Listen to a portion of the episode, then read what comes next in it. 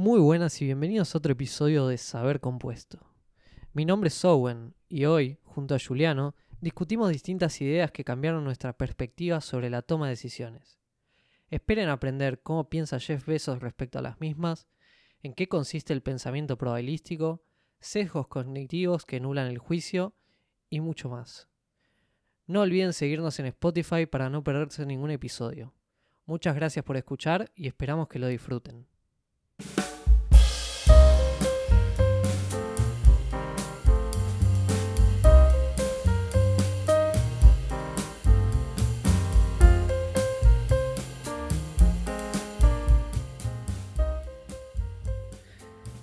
Me dijiste que querías hablar de Dostoyevsky. ¿Por qué? Sí, bueno. Fyodor Dostoevsky es un escritor, fue un escritor ruso del siglo XIX y en Los Hermanos Karamazov hay un capítulo que él llama El Gran Inquisidor. En ese capítulo, él habla sobre Iván y Alyosha, que son dos de los tres personajes que están descritos en el libro. Iván es el intelectual, el que utiliza eh, al máximo el poder del raciocinio, y Alyosha es el religioso. Después el tercer hermano del libro era un hedonista que se llama Dimitri. Y, eh, en, el, intercambio entre estos dos, Iván, que continuamente estaba cuestionando el porqué de la existencia de este mundo, por qué Dios lo hizo de tal manera, le cuenta una historia a Alyosha sobre el gran inquisidor.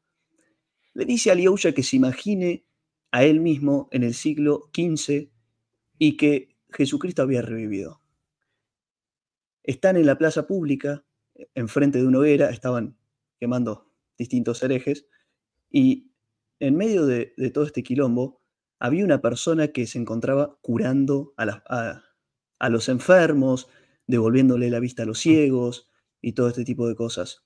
Cuando el gran inquisidor lo ve, detecta inmediatamente que se trata del mismísimo Jesucristo y que había revivido. Lo lleva aparte y lo lleva a una prisión para empezar a interrogarlo. Y el capítulo va sobre cómo el inquisidor cuestiona a Jesucristo sobre por qué había hecho el mundo de esta manera y por qué es la conclusión, por qué nos había creado con, libre albedrío cuando no es en verdad eso lo que queremos, decía Dostoevsky, sino que queremos la menor cantidad de opciones o, en todo caso, ninguna opción para no tener que elegir y no estar sometidos a justamente la, condena del tener que elegir. Después, en otro de sus libros, escribe en Memorias del Subsuelo. Memorias del Subsuelo es más que es como si fuese un monólogo de un personaje y es espectacular porque eh, al principio, más o menos en el primer cuarto del libro, el personaje principal empieza a relatar qué es lo que pasaría si existiese un artefacto, como si fuese una tabla periódica, pero para los eventos futuros. Algo que, si vos le pones el input, te dé el output. En definitiva, algo que te ayude a predecir el futuro. Y Dostoevsky argumenta que en tal caso el hombre o la persona, los seres humanos, desestimarían la legitimidad de tal instrumento, porque creerían que no puede existir. Y él argumenta que diciendo, incluso la tabla podría ser tan poderosa que esto estaría calculado también y predicho, con lo cual la realidad estaría vacapeando a la propia tabla. Y dice que en tal caso, la persona, el ser humano, perdería la razón, porque se quiere probar a sí mismo que es un hombre y no una tecla de piano. La analogía viene del caso de que intuyo yo que las teclas de piano tienen todos los outputs ya definidos. Vos, tocando cualquier tecla, sabés cuál es el sonido que va a ser reproducido. Y en nuestro caso, eso no es cierto, o es lo que nos queremos probar, como que nuestras decisiones importan. Y creo que acá está el punto principal de por qué es importante el tener muchas consideraciones a la hora de tomar decisiones y entender las consecuencias, porque cada decisión importa y no solo eso, sino que cada decisión te va metiendo en distintos caminos y creo que está en el interés de uno intentar tomar las mejores decisiones posibles para que así el camino que se va construyendo sea el más deseable posible. Por eso también estamos tratando este tema que creo que es muy relevante, te diría que para todo el mundo. ¿Cómo lo ves? Me encanta, me encanta esto y esto de los caminos. Me has acordado un gráfico que yo ya te mostré uno de que hizo un blogger que se llama Tim Urban, que básicamente el gráfico es como si fuera un árbol o las ramas de un árbol, imaginemos, ¿no? Y hay ramas en negro y hay ramas en verde. Y la rama que está en verde es como la rama que elige uno, ¿sí? Entonces, en el gráfico muestra la separación entre el pasado y el futuro. En el pasado están todas estas ramas negras que son los caminos que se cerraron para nosotros porque elegimos el camino en verde. Y en el futuro están todos los, todas las ramas verdes de todos los caminos posibles que tenemos, que obviamente activamos a través de las tomas de decisiones. Eh, y me encanta pensar eh, la vida así, como en infinitos caminos que podemos tomar y decidir hacia dónde vamos. Sí, de cierta forma lo que me había quedado de esa imagen es que nosotros estamos parados en el tiempo cero y siempre pensamos en las decisiones que podríamos habernos tomado, en estos caminos que están como apagados o negros, como vos le llamaste, y se ve el verdecito que es el que tomamos, pero lo que uno no tiene en consideración por lo general es que desde el tiempo cero siguen existiendo todos estos caminos y depende de las decisiones que uno tome el camino en el que termina. Por eso eh, es una especie de, pensar en, en, que la construcción del futuro depende de uno y por eso las, las decisiones son tan importantes. Sí, creo que podemos distinguir igual tipos de decisiones, porque no todas las decisiones van a tener un efecto sobre nuestro futuro. Déjame ver si, si he decidido comer eh, carne en vez de vegetales, no creo que tenga un gran efecto sobre el camino de mi vida, pero hay decisiones mucho más grandes que... ¿Sabes qué? Eso me trae inmediatamente a la memoria la, una de las letras de Jeff Bezos, no recuerdo cuál, quizás la de 2005, 2006, en las letras de Jeff, él habla mucho de cómo administraba Amazon, cuáles eran los mental models que él utiliza para resolver problemas, y en una de estas cartas habla sobre los tipos de decisiones, justo como vos mencionás. Dice que hay tipo de decisión 1 y tipo de decisión 2, y que uno las debe ver a las decisiones como, como una puerta, como una puerta que tiene o solo un uso, que es decir, paso, o que es de ida y vuelta, que uno puede pasar y volver. Esas son las de tipo 1 y las de tipo 2. Y lo que él dice es que para que una startup se vaya moviendo rápido, hay que identificar la naturaleza de las decisiones. Si son de tipo 2, es decir, reversibles, pero obvio tienen un costo porque una mala decisión siempre tiene un costo asociado, si son eh, reversibles, uno debe tomar esas decisiones rápido. Y generalmente deben ser tomadas por grupos de de personas pequeños o incluso una sola persona.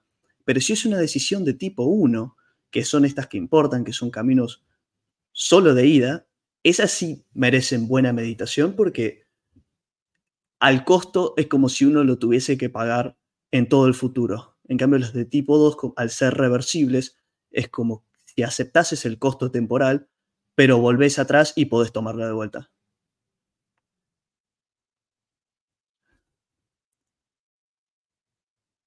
Sí, eh, las decisiones de tipo 1, o sea, las que son irreversibles, son quizás las más importantes. Pero yo es como que lo pienso y, no sé, en mi vida, por ejemplo, tengo decisiones de tipo 2 todo el tiempo. Ejemplo, eh, ¿voy al gimnasio o no voy al gimnasio? ¿Desayuno o no desayuno? Eh, ¿Salgo a caminar o no? decisiones más chicas que si bien son reversibles, digamos, pueden afectar a largo plazo en el interés compuesto de mi vida, digamos, ¿no? ¿Sabes qué? me hace pensar, me hace pensar en el libro de James Clear, eh, Atomic Habits, sobre el, que no leí directamente, pero leí mucho sobre el libro, mm. y él centra toda la tesis del escrito alrededor del interés compuesto, y del interés compuesto justamente de los hábitos, porque la mente humana no está, no está realmente diseñada para entender la exponencialidad de, todas las cuestiones o para no entender directamente la función exponencial. Por eso cuando uno habla de interés compuesto, no, yo creo que uno no concibe lo que se puede hacer con el, con el mismo. Y también creo que de ahí viene una frase que dice que los seres humanos sobreestimamos lo que podemos hacer en el corto plazo, pero infravaloramos lo que podemos hacer en el largo plazo.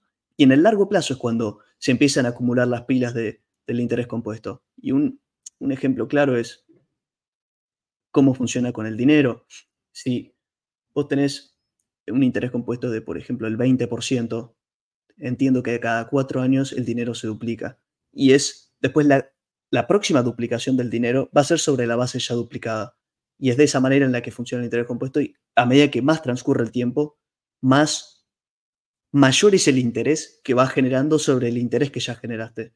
Entonces, eso es infinitamente poderoso y en los hábitos que uno los puede ver como, como por ejemplo, en números un interés del 1% por tomar una buena decisión, si vos, si mejorás un 1% todos los días, me parece que la cuenta que te da al finalizar el año es que mejoraste 37 veces. Y, eso es la simple cuenta de 1 más 1% a la, a la 365. Y eso es impresionante. Sí, la función exponencial. La función exponencial. Sí. Eh, me hace acordar a Alex Hormozzi, creo que era, decía, eh, la mayoría de la gente sobreestima lo que puede hacer en un año y subestima lo que puede hacer en 10. Sí, sí, exactamente. E, esa, no sabía que era de Alex, pensé que era de, otra persona, pero exactamente esa frase me refería. La escuché por ahí. Puede que sea de otra persona. y me la haya confundido, pero, pero sí. Sí, ¿y qué, qué pensás vos respecto de las decisiones? ¿Qué, qué, framework o qué modelo mental, como se le llama hoy en día, eh, crees útil para, para aprovechar este tema? Yo algo que cambié recientemente es con las decisiones estas que son reversibles, digamos. Eh, estoy siempre buscando la velocidad. Entonces, siempre ejecutar rápido.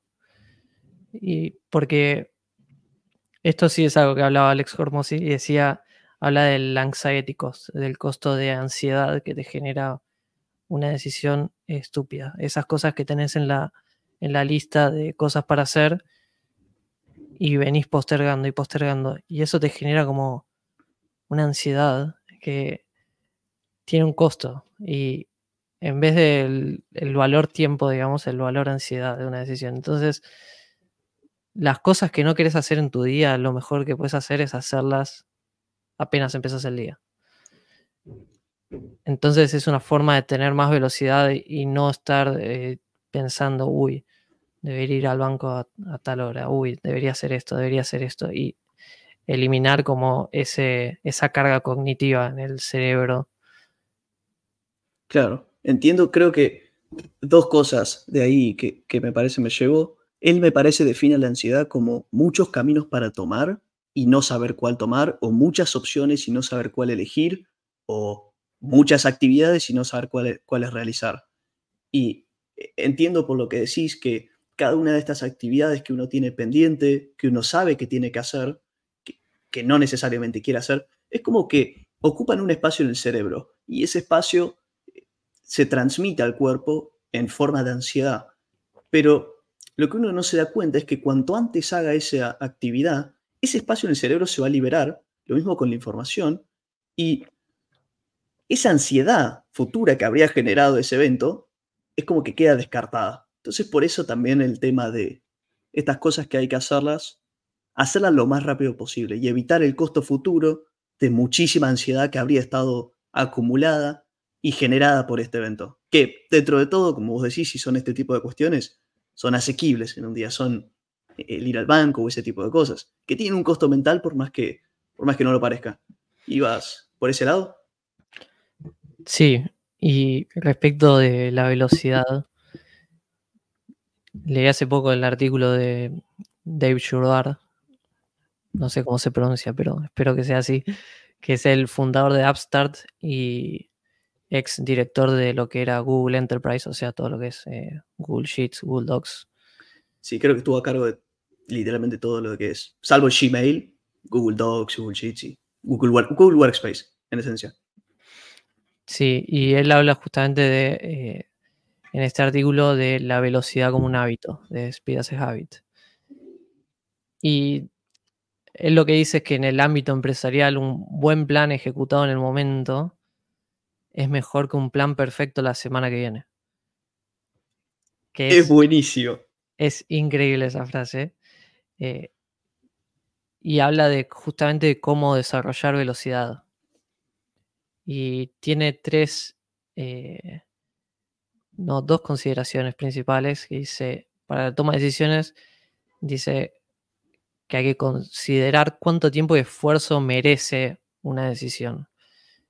Que este es como el primer músculo para la velocidad. Porque si es una decisión, como dijimos antes, que es de tipo 2, no requiere mucho tiempo de esfuerzo, se debe tomar rápido. En cambio, si es una de tipo 1, se debe reflexionar mucho más porque puede cambiar el, rumbo de, de la startup, de la empresa o de tu vida incluso. Claro, y te traigo dos cosas. Primero, e, esa frase es espectacular. Me hace acordar a otra frase que dice, el mayor enemigo de un buen plan es el sueño de un plan perfecto.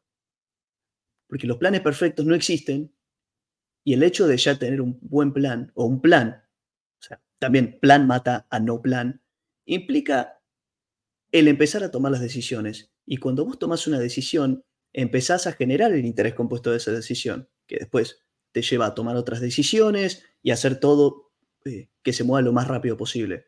Y en este respecto, Alex Hormozzi también eh, dice algo eh, quizás pedante, pero es cierto porque es un, también es un crack. Dice,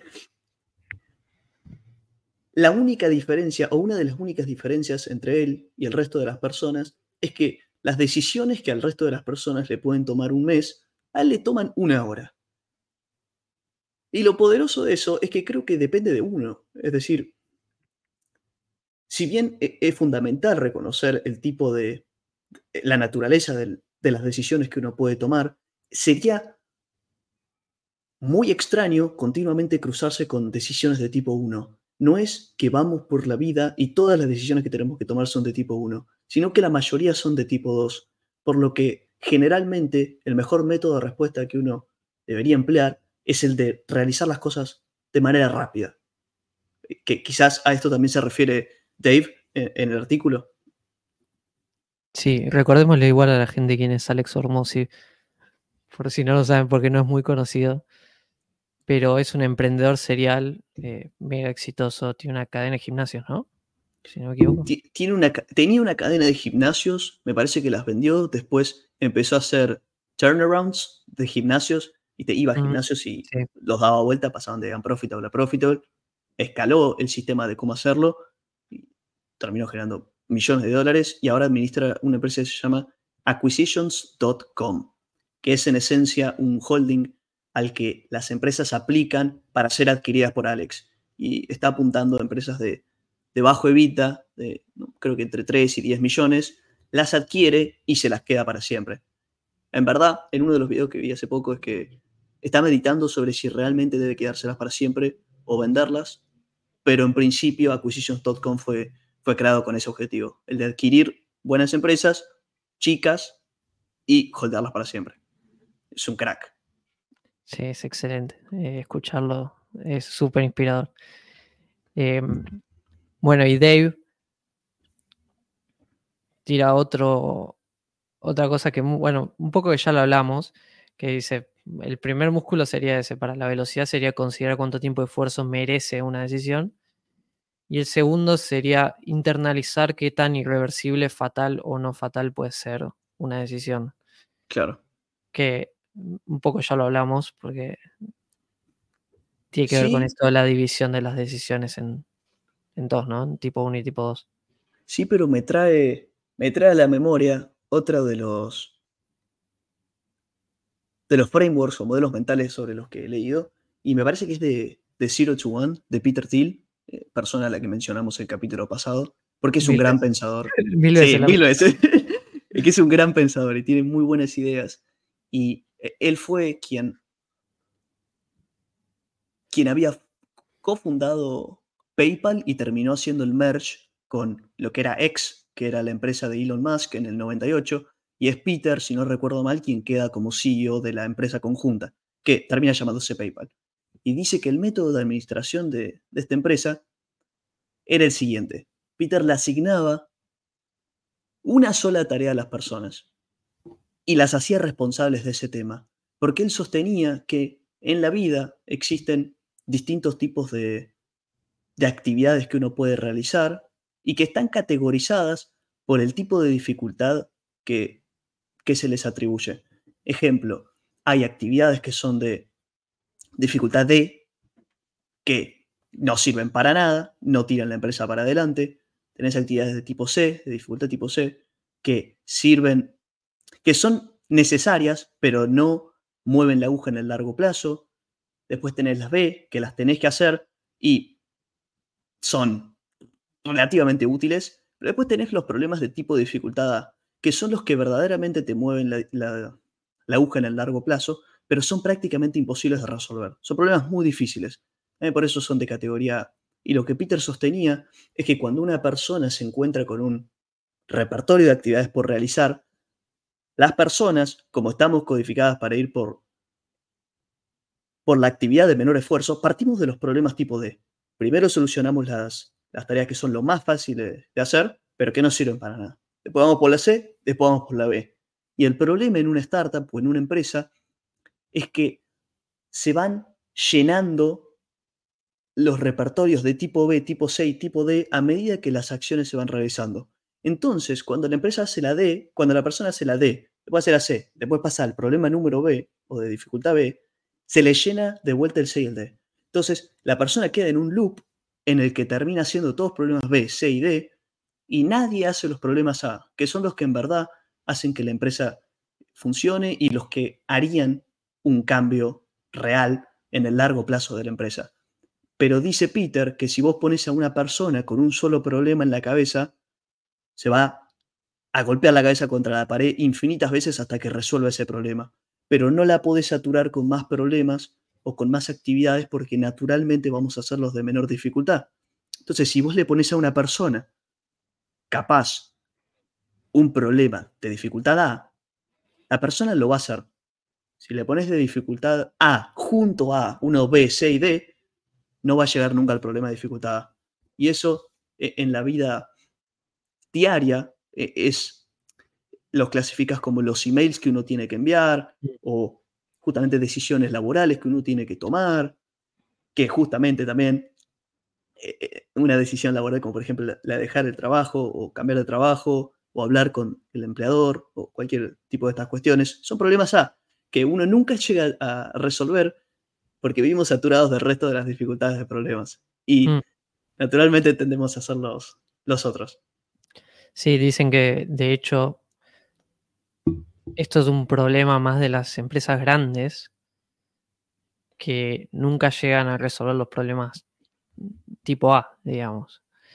Siempre los empleados como que siempre están resolviendo los problemas tipo D, C y B y nunca llegan a los problemas tipo A y por eso las startups terminan ganando en velocidad. Porque al tener mucha menos burocracia también tienen mucho menos de problemas de ese tipo, digamos, de, baja dificultad.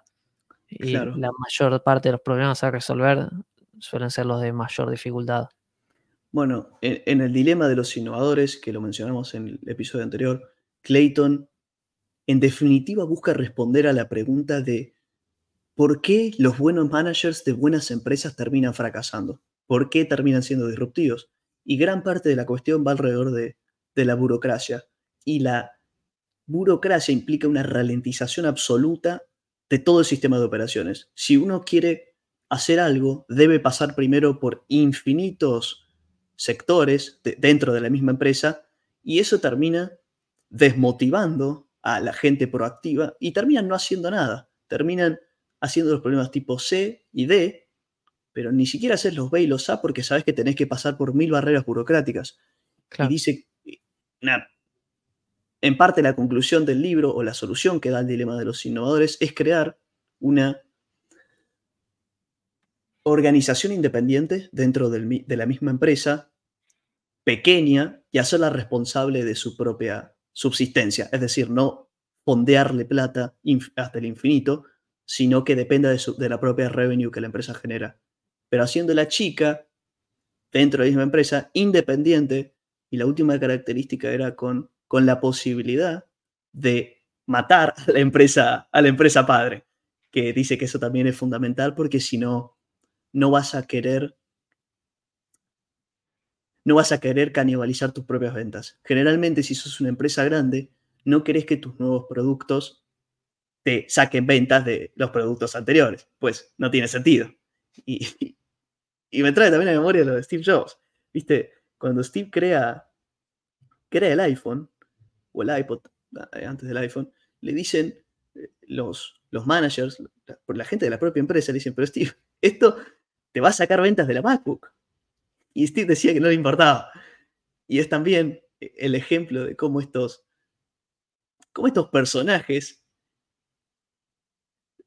resuelven el dilema simplemente haciendo haciendo y después vemos qué pasa. muy curioso el caso. Bueno, el caso de Steve Jobs es impresionante. Sí, como empezamos nosotros el podcast. sí. Bueno, pero yo creo que igual eso es, eh, es muy valioso. Eh, el hecho de no estar tanto tiempo deliberando sobre las decisiones. Más que nada si son eh, reversibles incluso ayuda mucho en lo que es eh, la capacidad cognitiva y eh, la velocidad de ejecutar también y la motivación que se lleva. Y Dave en el artículo este de Speed Habit, como dijimos, menciona dos músculos para la toma de decisiones y después habla sobre ejecutar las decisiones. Y tiene ahí en cuenta cuatro ítems, digamos, para acelerar la ejecución de decisiones. Y el primero sería cuestionar el cuándo. Dice, todas las decisiones deberían tener un deadline. Entonces, si todas las decisiones, por más chicas que sean, tienen que tener un deadline. Entonces, decir, para la semana que viene está esto, para la semana que viene está esto, para el mes que viene está esto. Y cuestionarlo en el sentido de decir, ¿por qué para el mes que viene? ¿Por qué no puede ser eh, la semana que viene? ¿Por qué para mañana? ¿Por qué no puede ser hoy? Eh, y eso me parece excelente para construir el músculo de velocidad. Eso está en el libro de Elon, en la biografía de Elon Musk, pero al máximo. El tipo entra en estados en los que se ponen misiones imposibles en plazos cortísimos. Es decir, recuerdo una, creo que era en la, en la fábrica de Vermont, que él le había dicho a, la gente de Wall Street, a los analistas, que él iba a hacer que esa fábrica llegase a los 5.000 vehículos producidos por semana, y eso lo dijo como si fuese en 2016, medio 2016, y faltaba un año para, la fecha límite. Y en el momento la empresa realizaba, creo que 1.000, 1.000, 1.500 por semana, y ya estaba cerca de las fábricas más eficientes de, de todo Estados Unidos, con lo cual el objetivo que se había puesto era prácticamente imposible. Pero con tanto teniendo tan ejercitado ese músculo y estando la gente de Tesla tan acostumbrada a este tipo de cosas, lo terminaron haciendo. Y un mes previo a la fecha límite, vieron que la fábrica estaba haciendo algo así como 3.500 autos por semana, 4.000 autos por semana, que es, era la fábrica más eficiente y que más producía de todo Estados Unidos, pero aún así le faltaba un 20-25% de, de producción. ¿Cómo lo solucionan? Afuera de la fábrica instalaron como si fuese a mano armaron como si fuesen carpas imitando el diseño, el sistema de producción. Y lo iban haciendo ellos mismos, es decir, tenían la, fábrica automatizada y afuera en el, estacionamiento habían armado estaciones manuales. Y así llegaron los 5000. Lo cual es impresionante. El caso de Elon Musk es, es un delirio.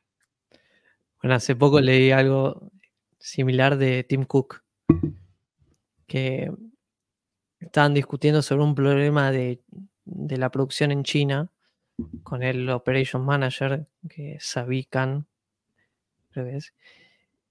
Y Tim Cook en la reunión dice que el problema, eh, que el problema que tenían estaba muy mal y que alguien lo debería solucionar. que alguien debería estar en China solucionándolo. Y 30 minutos después, Tim Cook lo mira al Operations Manager a Savikan y le dice, ¿por qué estás acá todavía? Y Savikan se va en el primer vuelo que encuentra, se va a China a resolver el problema. Es buenísima. es buenísima esa historia. Y, eh, y eso habla de la velocidad que manejan estas empresas y por qué son tan innovadoras. Sí, bueno, en el caso de Apple creo que es debatible desde 2010-2015, pero sí es cierto que, que ese tipo de... que el operar de esa manera es lo que hace que las empresas se muevan para adelante. Y lo mismo para, para la vida de, uno mismo. El hecho de, tengo un problema en China, bueno, me tomo un avión en 30 minutos y voy y lo soluciono. Pero también está de vuelta, volviendo al principio, cuando hablaste de el costo de la ansiedad, cuanto antes uno va a China a solucionar ese problema, antes se le va a ir de la cabeza esa preocupación y más ansiedad futura va a evitar. Entonces, por eso también la tesis de realizar la mayor cantidad de, acciones lo más rápido posible, porque evitas mucha ansiedad acumulada y a medida que el cerebro va liberando espacio, va, va creando espacios para pensar, nuevas ideas se van ocurriendo, nuevas acciones que uno puede realizar van apareciendo, y, pero, pero solo aparecen si, si uno libera el espacio, si uno se saca de encima estas actividades que sabe que podría realizar lo más rápido posible. Sí. Y Dave da tres ítems más, pero que son más orientados al trabajo en equipo para ejecutar decisiones rápidos, eh, rápido y menciona reconocer y eliminar dependencias. Obviamente asegurarse que los equipos trabajen en paralelo y no en serie, porque si no vas a tener un equipo que te está diciendo estoy esperando a que termine A para empezar B y el otro equipo te va a decir estoy esperando a que termine B para empezar C. Entonces lo que dice es asegurarse que en lo posible siempre se trabaja en paralelo y no dependientemente. También habla de usar la competencia como incentivo y esta frase me parece increíble. Él dice, mientras yo trabajo duro en algo, la competencia está trabajando igual de duro en algo que no conozco.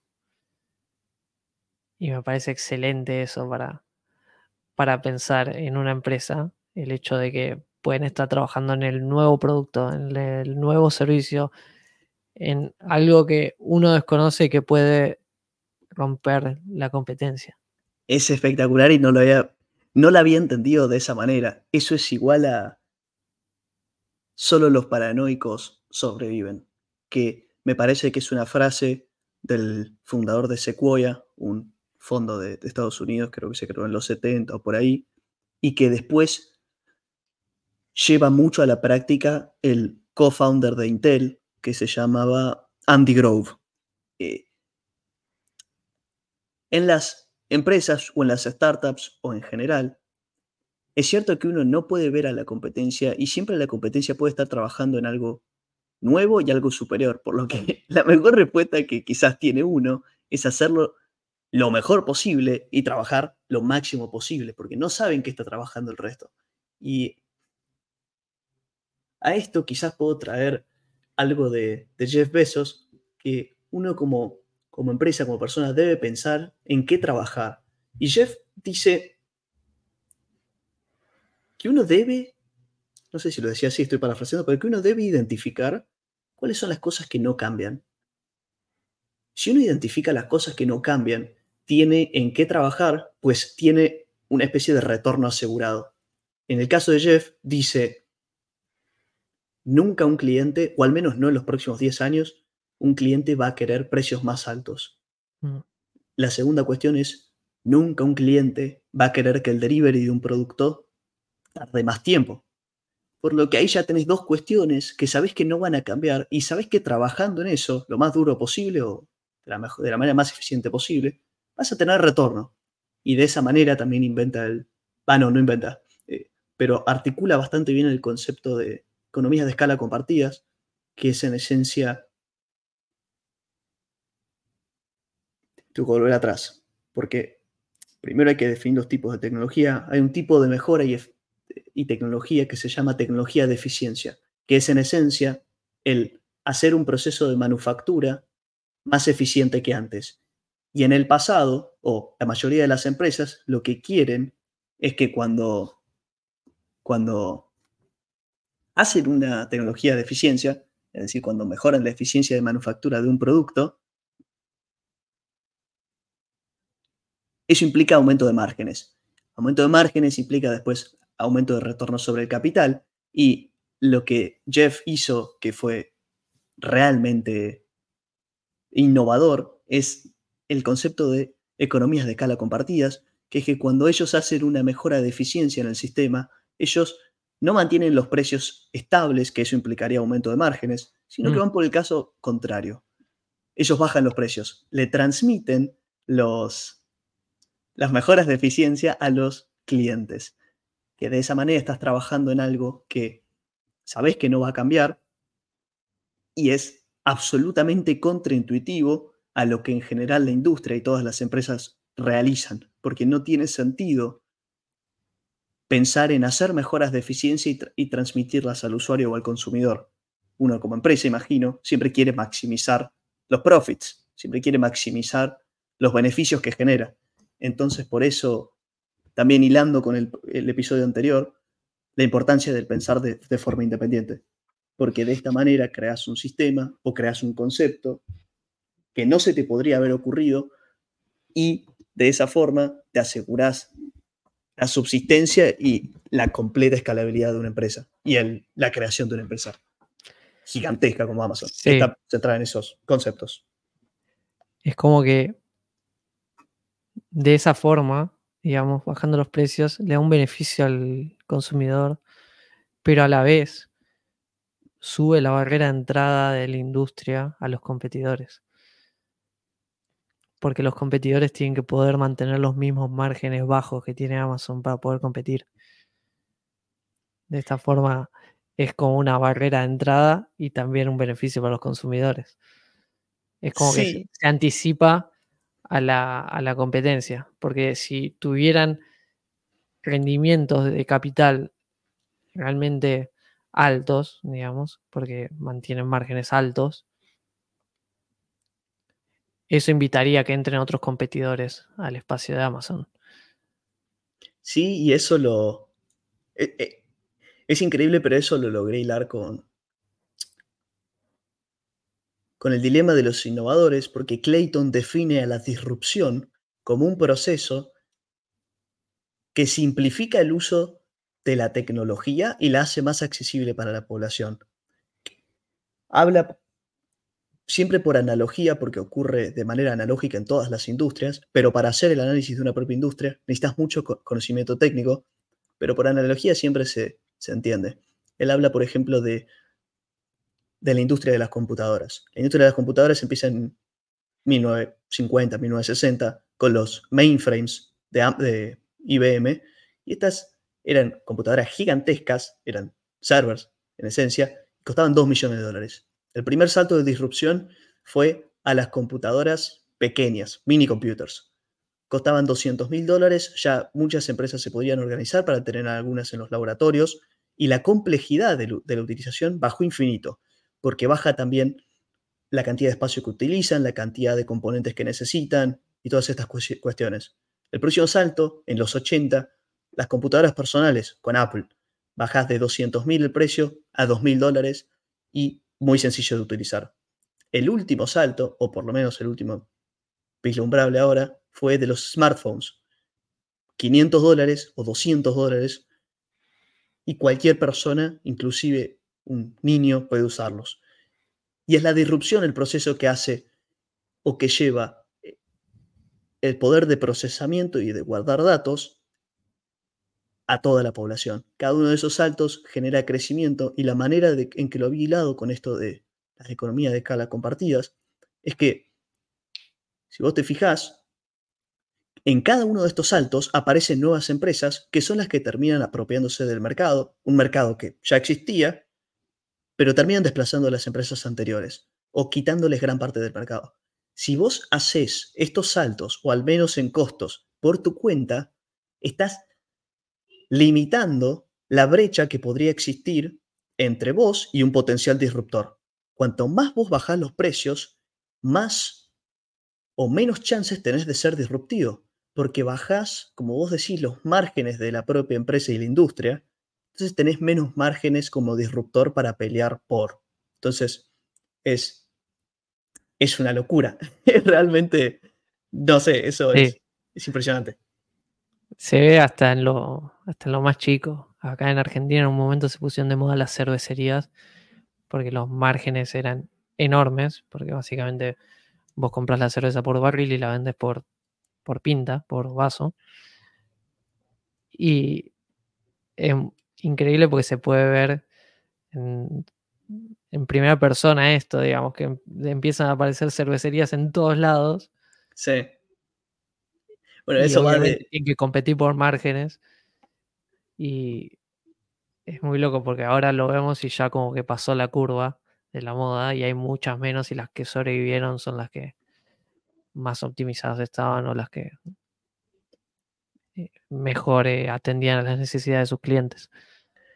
Eso, eso también está sembrado en una de las bases de, del capitalismo que dice que los beneficios atraen a la competencia. Por eso también, cuando vos pensás en empresas que tienen retornos sobre el capital por sobre la media, uno tiende a pensar que los retornos sobre la media de esas empresas se van contrayendo o van bajando linealmente hasta que equiparan al costo del capital. Y cada año que pasa van bajando los, los retornos, eso es que entra competencia, terminas compitiendo en precios, en productos que al final terminan siendo genéricos o commodities, y eso te baja los retornos sobre el capital hay que debatir igual sobre este tema porque hay otros takes que me gustaría compartir, pero, pero se, van de, se van de cuestión. Y... Podemos hacer un capítulo entero de competencia. Me sí, me parece que es el próximo. ¿Y qué crees? ¿Cómo crees, volviendo al tema de la toma de decisiones? ¿Qué disciplinas o, o qué métodos o qué modelos crees de vuelta que son, son fundamentales para, afrontar todo este tipo de cuestiones? Bueno, justo estuve leyendo eh, Thinking in Bets de Annie Duke. Ah, ¿sí se llama? Sí. Ah. Trata de, básicamente, eso, pensar en apuestas. Eh, Annie Duke es eh, campeona de póker mundial de, Ahora ya está retirada, pero sigue en el top 5 de mujeres de jugadoras de póker. ¿Sigue en el top 5? Sí, ya incluso retirada. Y justamente el libro habla de cómo pensar eh, probabilísticamente, digamos. Entonces, dice, cada decisión que tomamos es una apuesta. Es una apuesta a un futuro digamos. Si yo elijo estudiar en la facultad de tal carrera, es porque creo que en el futuro eso me va, me va a dar mi mejor eh, trabajo o mi trabajo soñado, digamos. Si yo elijo cambiar de trabajo y mudarme, es porque creo que ahí voy a ser más feliz o voy a tener eh, mejor eh, nivel de vida. Entonces, lo que ella dice es que cada decisión es una apuesta y que lo que apostamos no necesariamente es dinero, sino es lo que evaluamos en la vida. Eh, felicidad, éxito, satisfacción, tiempo, eh, reputación. Entonces, todas nuestras decisiones son apuestas sobre el futuro.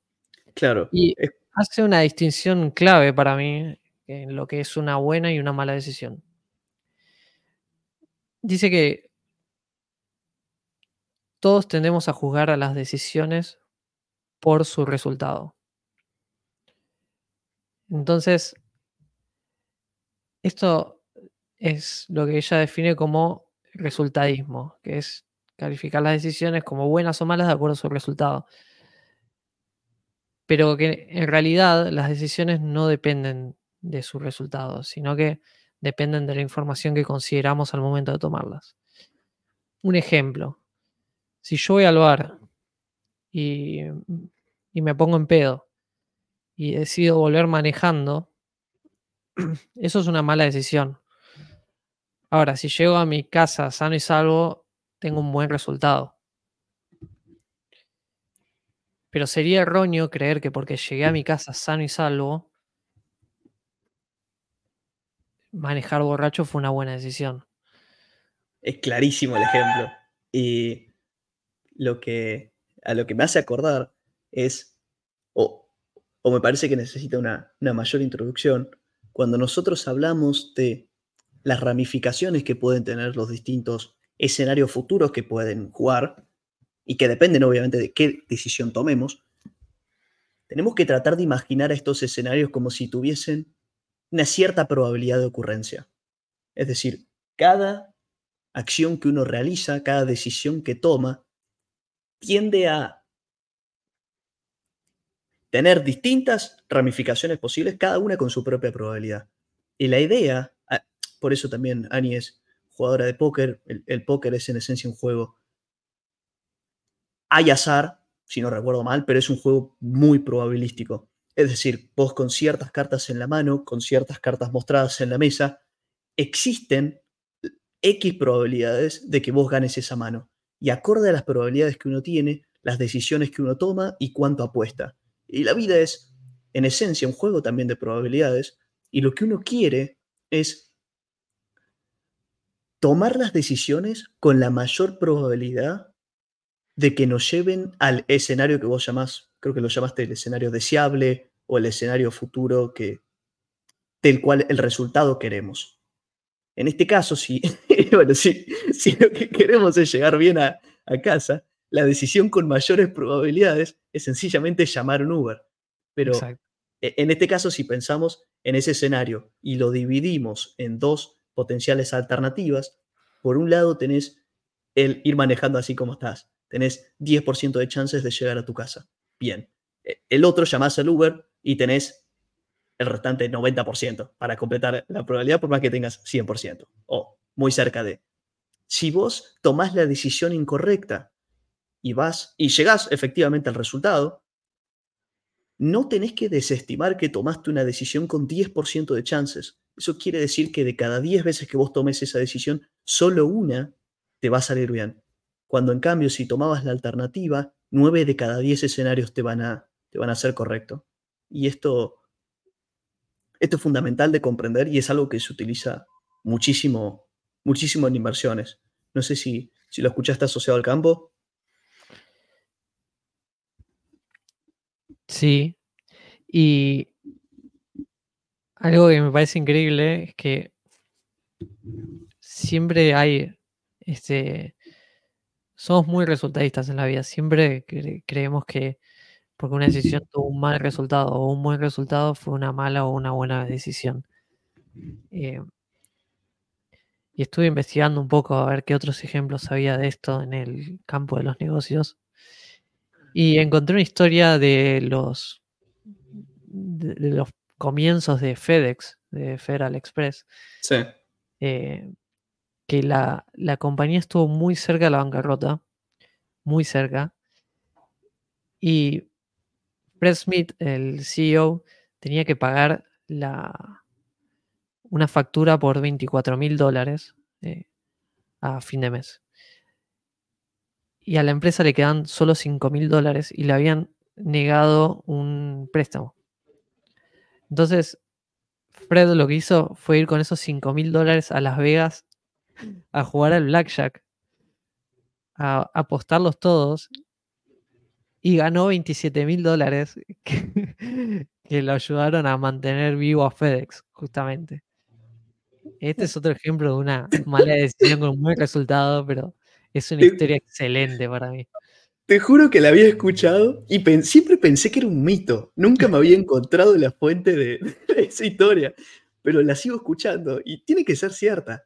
Eh, eso, eso es un muy buen ejemplo de cómo alguien puede tomar una decisión con pocas probabilidades de éxito y termina teniendo éxito, pero porque justo cayó en ese, en ese escenario. Ah, si volvemos a, a finanzas o a las inversiones, uno debe pensar de vuelta en los escenarios con, con, distintas probabilidades, intentar maximizar las probabilidades de que terminemos en un escenario deseable, es decir, buenos retornos. Y para esto es importante recordar un concepto de estadística que no me lo voy a, no me lo sé de memoria, pero es algo, e, es la ley de los grandes números, que dice que cuanto vos más agrandás una muestra, la media de la muestra tiende al valor esperado de esa muestra. El valor esperado está asociado también a la probabilidad que tiene el evento de ocurrir. Y cuando vos más aumentás la muestra, eso implica cuantas más simulaciones vos haces, cuantas más veces vos probás, cuantos más experimentos vos haces. Por ejemplo, si el valor esperado de una decisión es, o, la probabilidad de éxito asociada a ese escenario es de 60 a 70%, lo que dice es que si vos tomás esa decisión infinitas veces, vas a haber tenido éxito en el 60-70% de los escenarios.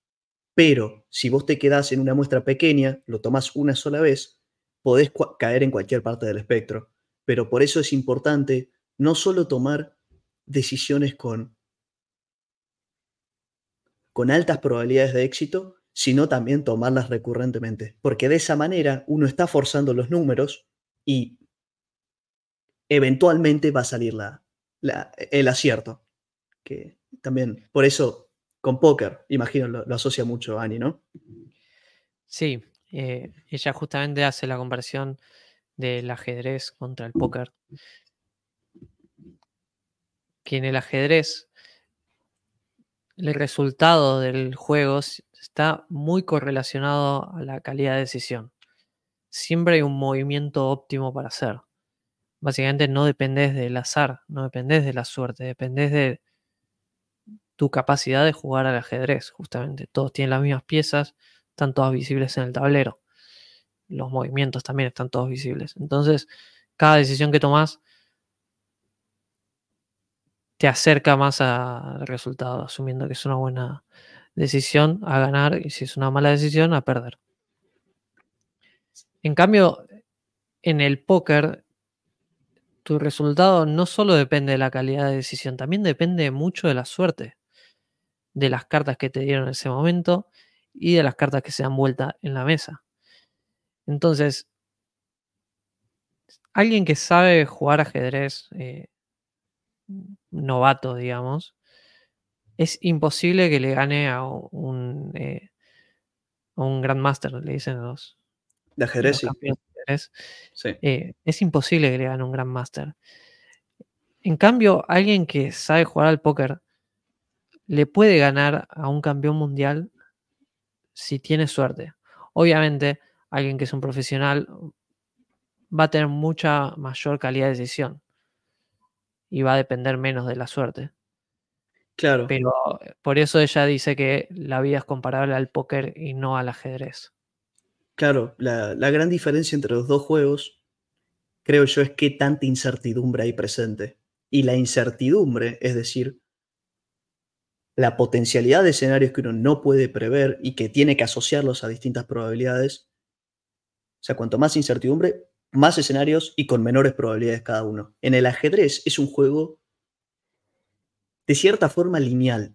A partir del movimiento 10, movimiento 5 o algo por el estilo, el juego ya está resuelto. Siempre hay un movimiento que es óptimo para ganar al rival, porque tenés que tener en consideraciones en consideración los potenciales movimientos del rival y si vos sos una computadora con infinita capacidad de procesamiento, vos podés prever cuáles son todos los movimientos que el rival tiene disponible. En cambio, en el póker, como tenés información que no está revelada, no podés hacer tal predicción. Lo mejor que podés hacer es tomar algo con probabilidades. La decisión con las mayores probabilidades de, estar en lo correcto. Pero de vuelta, si bien jugando un novato contra un profesional en póker, puede ganar el novato. Si vos aumentás la cantidad de simulaciones, va a ganar, va, a tender al valor esperado. Si el profesional tiene 95% de chances de, ganar y haces la repetición mil veces, el profesional va a haber ganado 950 veces, mientras que el novato 50, 50 veces. Porque depende de la incertidumbre, depende de la probabilidad de ganar depende de las simulaciones que uno haga y depende de todos estos tipos de factores. Y creo que la vida o las inversiones también, tenés infinito campo azaroso, tenés infinito espacio en el que opere el azar e infinito espacio para aprovecharte de la incertidumbre. Y cuanta más incertidumbre recordemos, más escenarios posibles y con la menor probabilidad asociada. Y pasa a ser cuestión de uno y de que uno aprenda a detectar este tipo de probabilidades, que me hace acordar a lo de Naval, eh, y tomar las mejores decisiones posibles. Pueden terminar en malos resultados, pero hay que entender que si bien el, proceso es lo que importa, es medio un cliché, es muy cierto en este tipo de cuestiones. Porque si vos mantenés el proceso y las probabilidades de éxito del proceso, que están de cierta manera neutrales, es decir, uno, son objetivas. Si vos tenés un proceso con 60% de probabilidades de éxito y haces la simulación mil veces o un millón de veces, vas a tender al 60% de éxito. Pero no, eh, o tener cuidado en el corto plazo, que es cuando pocas simulaciones eh, transcurrieron. Exacto. Y ella lo que dice es que cuando pensamos las probabilidades de distintos escenarios y tomamos una decisión basados en eso,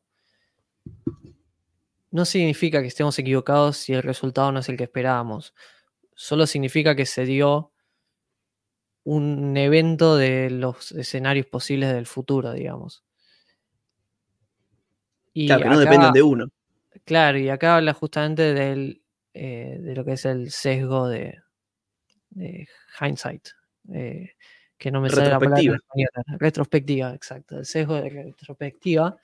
Que una vez que se sabe lo que ocurrió, se tiende a modificar el recuerdo eh, de la opinión previa que ocurrieran los hechos, en favor del resultado final. Entonces, esto pasa mucho, por ejemplo, con las encuestas políticas. Cuando vemos una encuesta que dice que el 70% de probabilidades es que gane el candidato A y el 30% es que gane el candidato B, y después gana el candidato B, decimos, eh, era obvio que iba a ganar el candidato B. Es cierto. Estaba mal. Y el era obvio encima es una frase que escucho siempre, siempre, pero vos, siempre porque la mente, como vos decís en el sesgo de retrospectiva, es capaz de articular a la perfección el por qué las cosas ocurrieron, pero cuando uno se encuentra en perspectiva, es decir, mirando para adelante, es incapaz, por supuesto, de saber qué es lo que va a ocurrir, pero mirando para atrás, sí, la mente logra conectar los, los, los puntos y llegar a la conclusión de por qué ocurrió lo que ocurrió. Porque también eh, me hace acordar a, uno de los uno de los egos que Charlie Munger había identificado en su discurso La psicología, The Psychology of Human Misjudgment, en el que habla de, de la tendencia a no tener dudas del cerebro humano, que dice que, que estamos genéticamente configurados para saltar a conclusiones lo más rápido posibles, porque el, el cerebro no podría operar diariamente si hay espacios en blanco, porque el hecho de haber espacios en blanco implicaría que no hay, no hay un camino que uno debería tomar. Y el cerebro debe poder ver el camino a tomar y para hacerlo rellena los espacios en blanco que el, que el cerebro tiene de información y conecta las ideas. Te crea conclusiones donde quizás no son lógicas, pero para que uno simplemente pueda operar por la vida, porque no, puede andar tomando decisiones con, con vacíos. Es, es impracticable. Sí. Y también volviendo a Ani, lo que dice es que pensar en, apuestas demanda el escepticismo. Que uno tiene que abrazar la incertidumbre porque si no es imposible apostar racionalmente basados en nuestras creencias, digamos. Entonces, esto me hace acordar un poco lo que hablamos en el capítulo anterior del podcast de ser exigente con la verdad, digamos, y cuestionarse lo que uno piensa porque al fin y al cabo las apuestas que hacemos en la vida están basadas en nuestras creencias. Sí. Y ella escribe justamente el, eh, el learning loop, como lo llama ella, que dice que tenemos apuestas, que son, eh, perdón, que tenemos creencias, que eso nos llevan a hacer apuestas, y después nos dan un resultado. Y que idealmente deberíamos intentar distinguir los resultados que tuvimos gracias a la suerte y los resultados que tuvimos gracias a nuestra habilidad. Y que los resultados que tuvimos gracias a la suerte lo deberíamos descartar en el sentido de no deberían cambiar nuestras creencias, volviendo al ejemplo de manejar borracho. Si yo vuelvo manejando borracho no significa que siempre voy a tener la misma suerte de llegar vivo a mi casa. Y que deberíamos tener en cuenta las que, los, los resultados que tuvimos gracias a nuestra habilidad o a nuestro poder de decisión. Y estos resultados los deberíamos usar para reforzar nuestras creencias. Y entonces así generar un feedback loop y en el largo plazo tomar cada vez mejores decisiones. Me hace acordar a una anécdota que escuché de ella, porque en la semana me volví a escuchar un podcast que ella sale en, no recuerdo en qué programa, pero dice que en una ocasión ella se le había acercado a, al amigo de su hermano, que en su momento era uno de, de los grandes jugadores de póker, y ella le había ido a contar cómo había tenido mala suerte en una mano, que ella había hecho todo bien, pero justamente por azar había perdido. Y el tipo, campeón, no, no sé si campeón mundial, pero un gran jugador, le dice, ¿por qué me estás molestando con esto? Esto no tiene sentido si es cierto lo que decís y fue la suerte lo que en verdad te hizo perder, no tiene sentido ni discutirlo. Así que no más perder el tiempo. Si en cambio tenés preguntas de cómo se jugó la mano y de estrategia, sí me podés consultar. Pero vuelve a esto de la racionalidad a la hora de tomar decisiones, de no cuestionar las, creencias que vos llamaste para tomar una decisión cuando eran correctas. Si vos tomaste la decisión con 70% de probabilidades de éxito y te salió el escenario de 30%, no te tenés que quejar y tenés que volver a tomar la buena decisión. Pero si vos haces que el resultado indeseado por una buena decisión te afecte las creencias, podés pasar a adoptar un modelo de toma de decisiones que, que termina siendo peor que el que tenías antes. Por eso también evaluar el proceso y no tanto los resultados que uno tiene. Y me parece buen momento para cargar el agua y calentar el, mate, eh, calentar el agua para el mate. Parece una gran idea. Dale.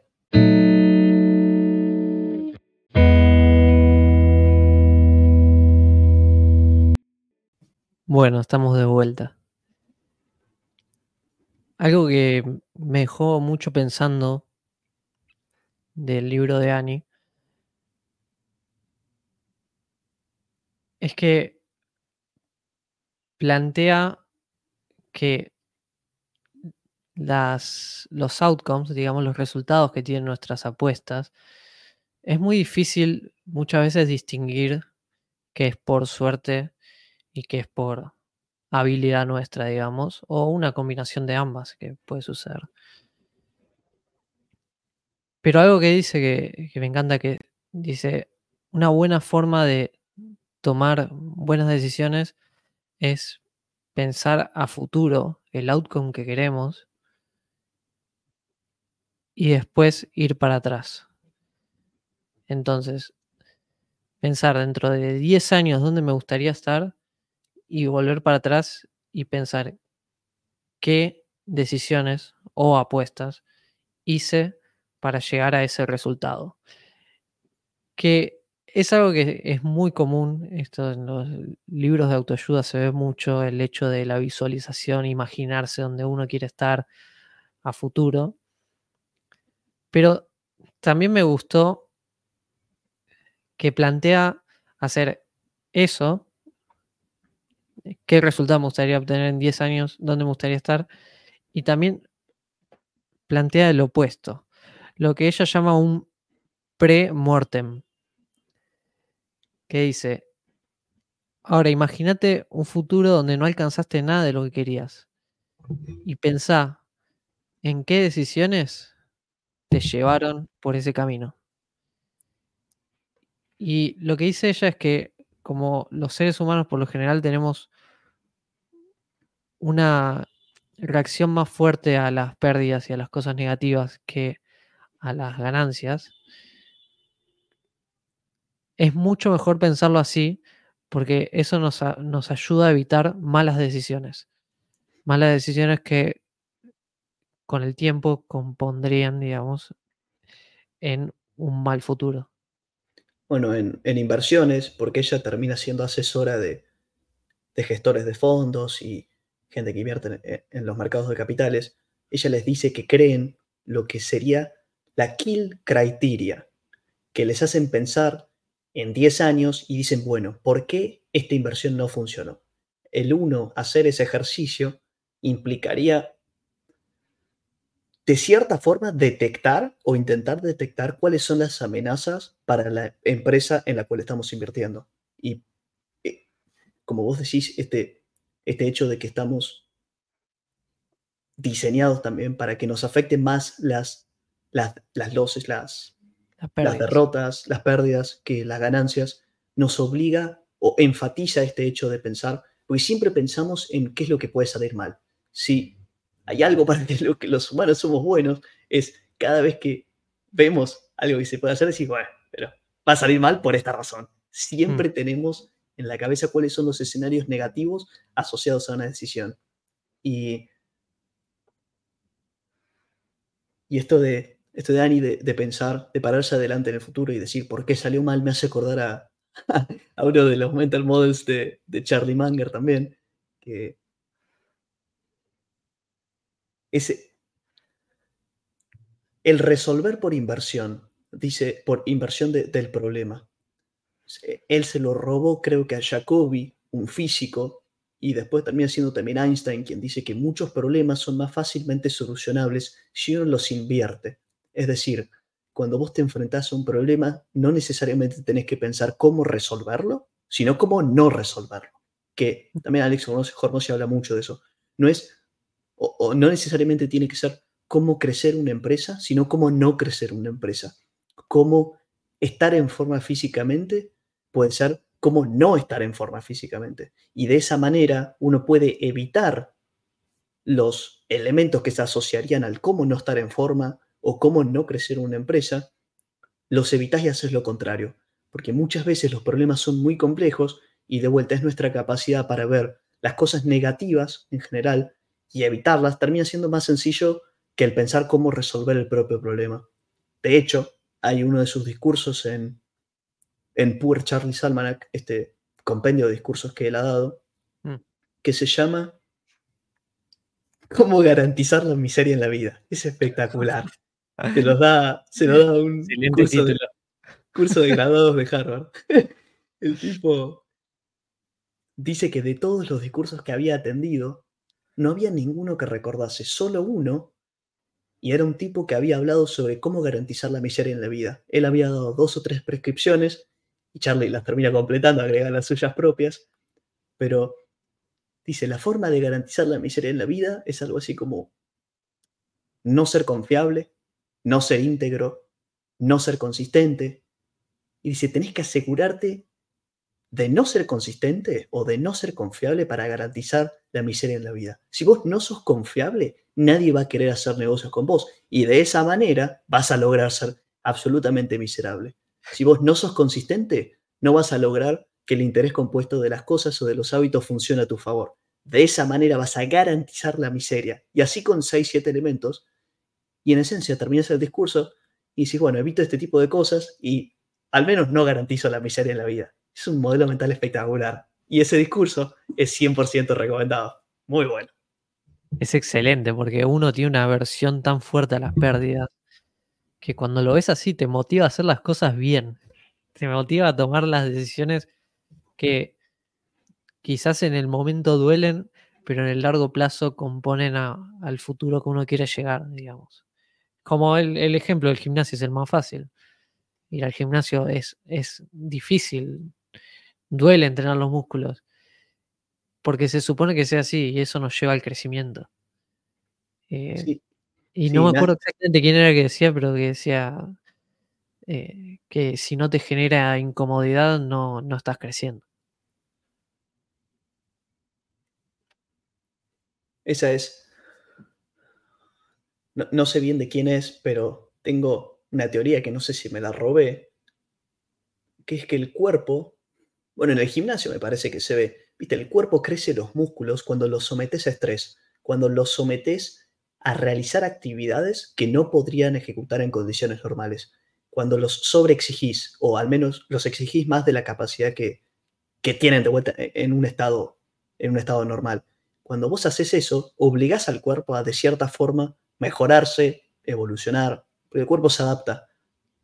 Y cuando vos continuamente te estás sometiendo a escenarios de, entre- estrés, pueden ser intelectuales, pueden ser físicos, de, de cualquier manera, el cuerpo se va a terminar adaptando. Entonces, bueno, justo ayer me junté con un amigo y me contaba de que él se fue a, a Vermont hace un par de meses y se metía en los lagos estos congelados. Oh, O sea, literalmente le picabas en el hielo y te metías. Y eso es un, es un ejemplo de cómo someter al cuerpo a un estrés casi que controlado, o ese está medio al límite, pero de esa manera el cuerpo se adapta, se adapta, se evoluciona, se adapta mejor al frío, genera más defensas porque de otra manera no sobreviviría en esas condiciones. Y es lo mismo en, casi todos los campos. De vuelta, el intelectual, el físico, es, creo que es esa la manera en la que funciona.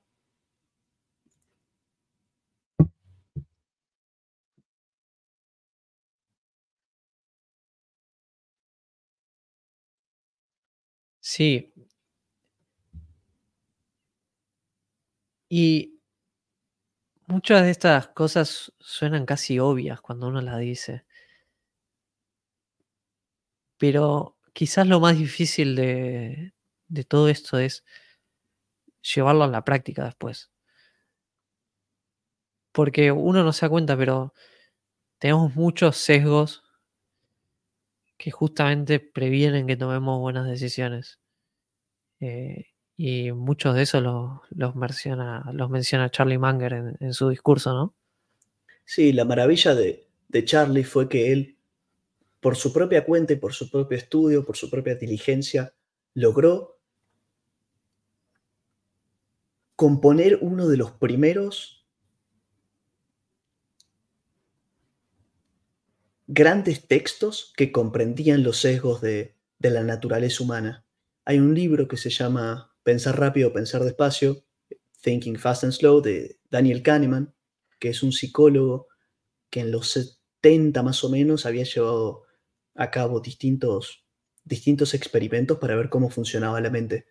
Y, el, y Daniel se termina dando cuenta, o esto es en verdad teórico, porque no, no, está, no está científicamente comprobado, pero se da cuenta de que el cerebro termina operando en dos tipos de, dos tipos de sistemas, a los que él llama sistema 1 y sistema 2.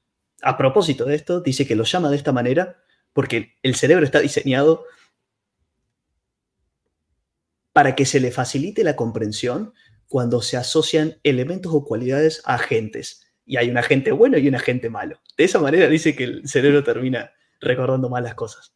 Pero en definitiva, el, el sistema 1 es como si fuese el piloto automático, es el sistema intuitivo, es el que genera de cierta forma la realidad a la, que, vemos, es el que está operando el cerebro casi la completitud del tiempo, pero este sistema no es perfecto, está dotado de sesgos que no le permiten el pensamiento racional y que tiene como si fuese capacidad finita. Capacidad finita y cuando vos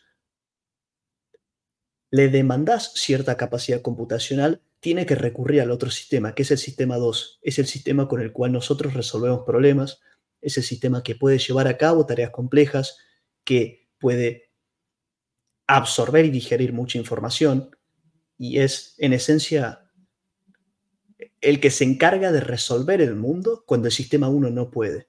Y el sistema 1, como es eh, con el cual vivimos, naturalmente está plagado de ideas, está plagado de, lentes con los cuales vemos el mundo, pero son lentes o son ideas que facilitan la digestión de la realidad. Y cuando vos querés facilitar la digestión de la realidad, obviamente vas a realizar o vas a utilizar diseños imperfectos. Y estos diseños imperfectos son los que terminan teniendo sesgos sistemáticos, los cuales si nosotros continuamente operamos con el propio sistema 1, no vamos a detectar, pero son estos sesgos los que nos evitan realizar o realizar decisiones racionales, porque los sesgos sistemáticos evitan este tipo de cuestiones. Y en el, el gran mérito de Charlie Manger es que en el 95 él termina escribiendo un compilado de 24 o 25, 25 razones que causan o que nublan el juicio de las personas. Y él lo hace en un contexto en el que lo que se llama behavioral economics, behavioral finance, aún no estaba desarrollado o no en la forma en la que lo vemos hoy en día. Ni siquiera estaba escrito el libro este de Kahneman, en el que, de manera similar a la de Charlie, habla de todos los sesgos que tiene el cerebro y le pone un formato historia. Pero Kahneman lo escribe recién en el 2010 o, o algo por el estilo, y Charlie lo hace en los 90 y ese es el, es el gran mérito. Es realmente increíble lo que hizo. Sí, era realmente un pionero en lo que es el behavioral economics. Y lo que te dije la otra vez, que si él lo publicaba, se llevaba el Nobel de Economía. sí. En el 95. Y eh, bueno, lo, curioso de Kahneman es que se termina, se termina llevando el Nobel de Economía siendo psicólogo. Porque las, las teorías y la información que él detecta existe, que provee a las otras disciplinas, terminan siendo fundamentales para todas ellas, mucho más para para la economía que siempre asumió que los seres humanos son racionales. Y Kahneman es quien detecta que el ser humano al operar continuamente con el sistema 1 no es racional, sino que termina tomando decisiones no óptimas o termina sacando conclusiones que no son racionales y que justamente están alteradas por estos lentes facilitadores de la digestión de la realidad.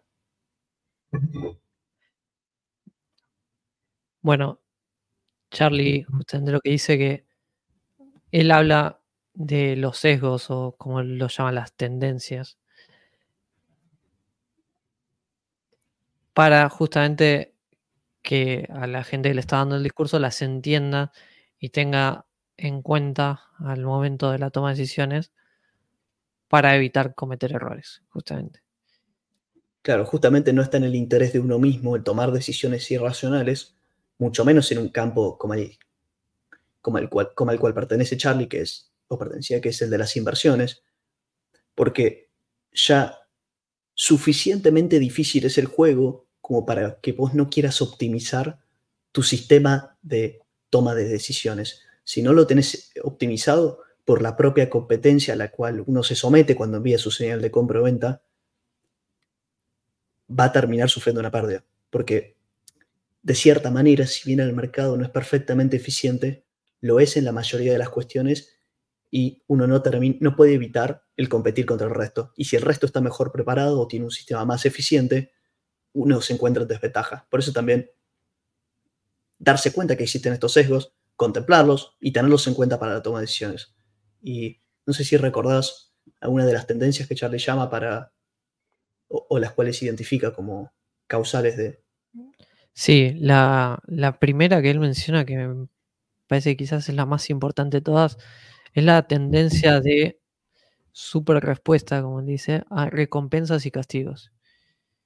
Que es básicamente pensar en los incentivos económicos o de lo que sea al momento de hacer eh, las decisiones para evitar que estos incentivos nos sesguen o nos nublen el, juicio.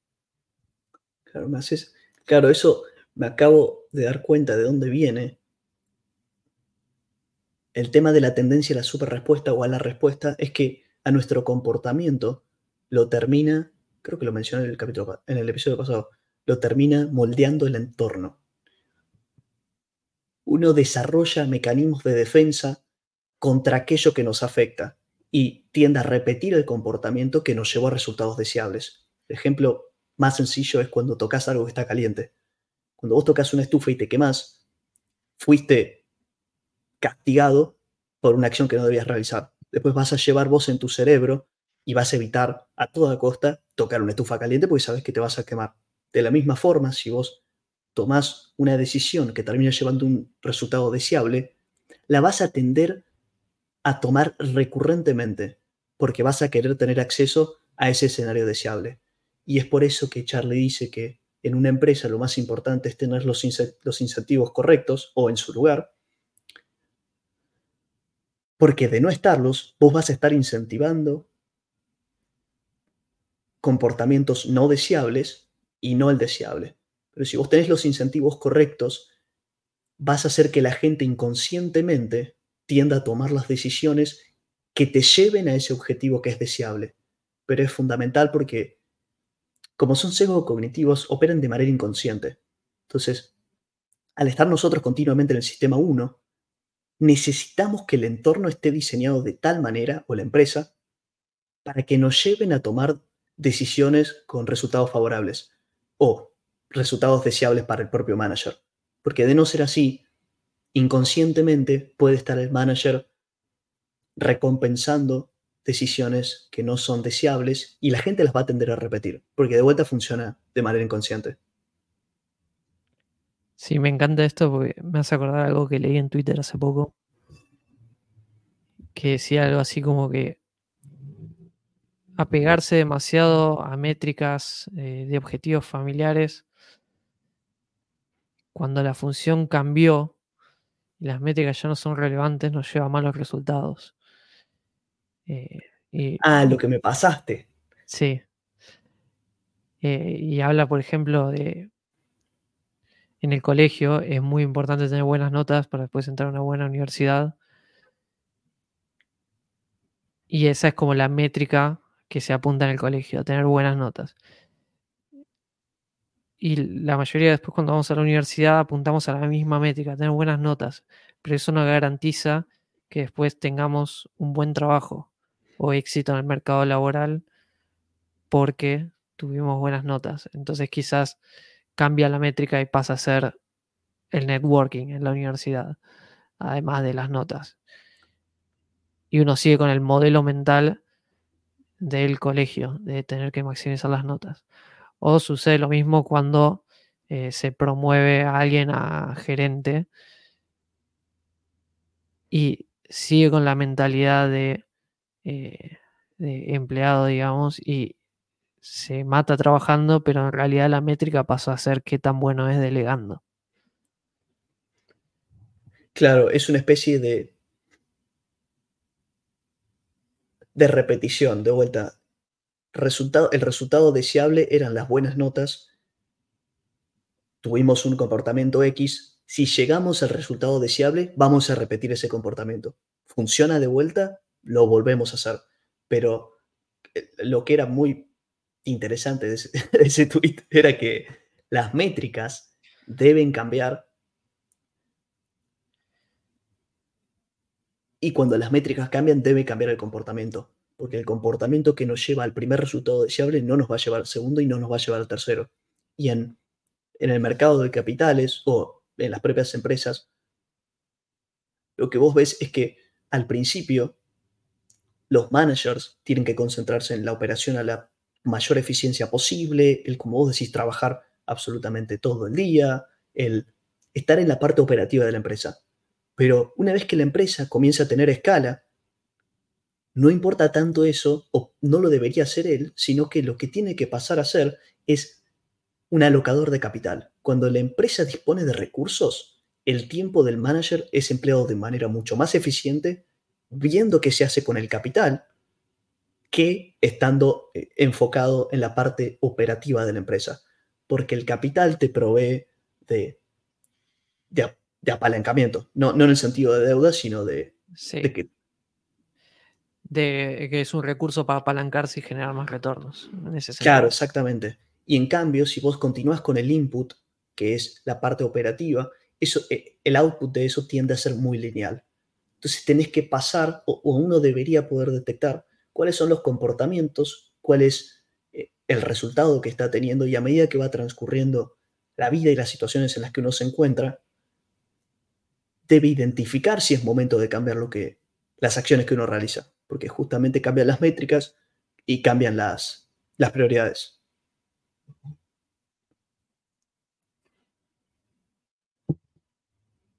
No sé si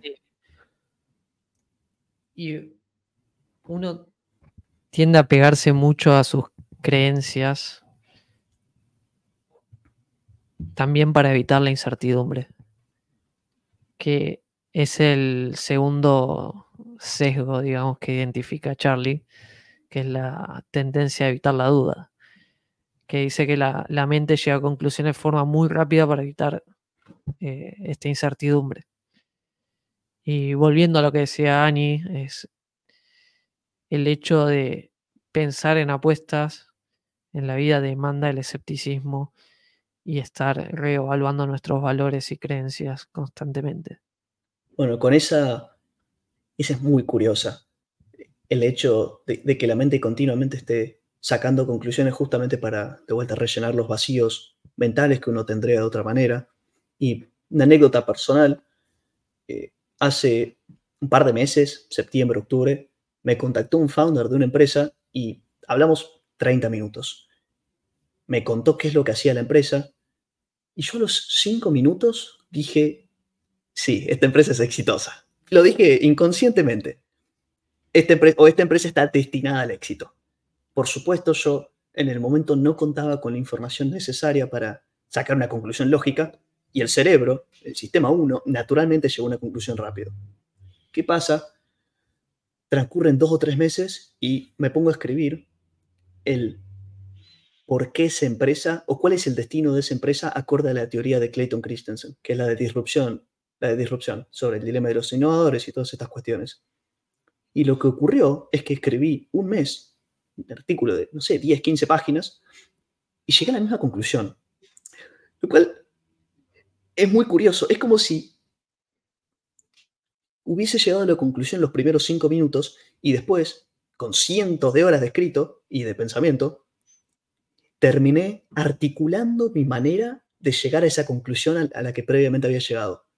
Que eso también es alimentado por un sesgo que es el sesgo de confirmación, que los humanos somos muy proclives a solo aceptar información o a tomar la información nueva de manera tal que nos valide las asunciones previas que ya tenemos del mundo. O sea, porque si uno constantemente se está replanteando el, mundo y cómo funciona, no podría operar.